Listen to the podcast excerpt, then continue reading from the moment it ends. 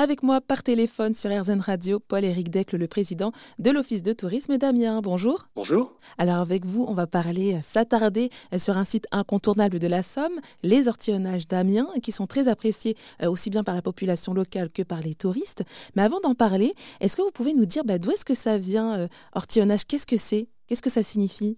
Ortillonnage, euh, c'est, euh, une, ça vient d'une plus petite contraction qui s'appelle, qui signifie ortillon, qui désigne notamment euh, les maraîchers des ortillonnages, les ortillons, et donc ça vient du latin hortellus, qui signifie petit jardin, et c'est bien pour ça que ça s'appelle ainsi, puisque comme je le disais, vous avez donc ces 65 km de canaux, mais qui sont tout le long bordés par des petits jardins, effectivement, des, des petites parcelles qui sont occupées soit par des propriétaires, soit par le festival de jardin, soit par la métropole. Et alors finalement, euh, comment est-ce que vous pourriez décrire, euh, ces ortillonnages?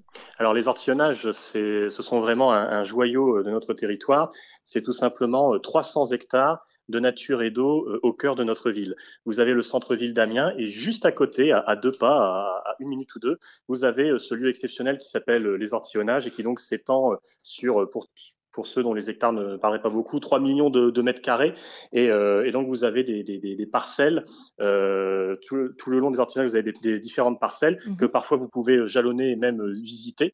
Euh, on pourra y revenir si vous voulez. Et euh, vous avez également 65 km de canaux euh, que vous pouvez traverser en barque notamment. Mhm. oui, donc en fait, on, on, se balade un petit peu dans cette, dans cette mosaïque en fait des ortillonnages.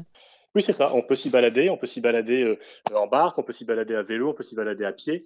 Et, euh, c'est vrai que c'est un lieu de respiration qui fait beaucoup de bien aux touristes, mais également aux habitants euh, d'Amiens qui sont les, les, premiers touristes du territoire. Et, et c'est vrai que c'est un lieu assez exceptionnel en cœur de ville et qui est plébiscité parce que bon bah là avec euh, ces temps de, chaleur, euh, il y a pas mal de touristes. Est-ce que vous avez peut-être, enfin de touristes, enfin de personnes en général même pardon, euh, qui, qui s'y rendent? Est-ce que vous avez des, est-ce qu'on peut même donner des chiffres? Oui, je peux en donner un. la balade traditionnelle la plus la plus connue, c'est celle de l'association de sauvegarde et de protection des ortillonnages, qui tous les ans fait en moyenne entre 120 et 125 000 touristes et habitants chaque année en balade en barque.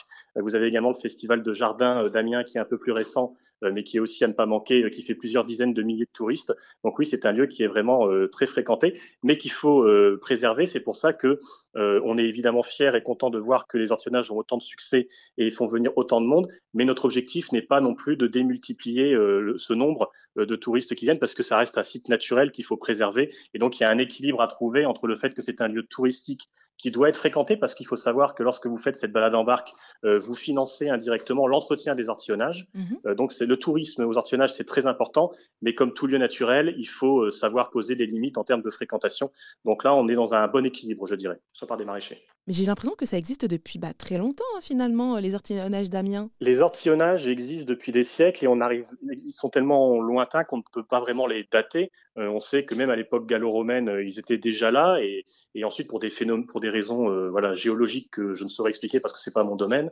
au début, les ortillonnages, en tout cas il y a plusieurs siècles, on estimait on estimait leur taille à environ 1500 hectares. Mmh. Et voilà, et puis les, siècles passant, et notamment au début du XXe siècle, l'urbanisation du territoire passant, euh, les ortillonnages maintenant, entre guillemets, ne font plus que, je mets ça entre guillemets, 300 hectares, parce que 300 hectares, ça reste énorme, mais euh, effectivement, ils, ont, euh, ils sont datés de plusieurs siècles, voire de plusieurs millénaires, et étaient plus, beaucoup plus vastes à une époque lointaine. Bon, en tout cas, n'hésitez pas, auditeurs et auditrices, de voir par vous-même à quoi ressemblent ces ortillonnages d'Amiens situés dans la Somme. Merci beaucoup, Paul-Éric Decle, pour cet échange. Je rappelle que vous êtes le président de l'Office de tourisme d'Amiens. Merci à vous.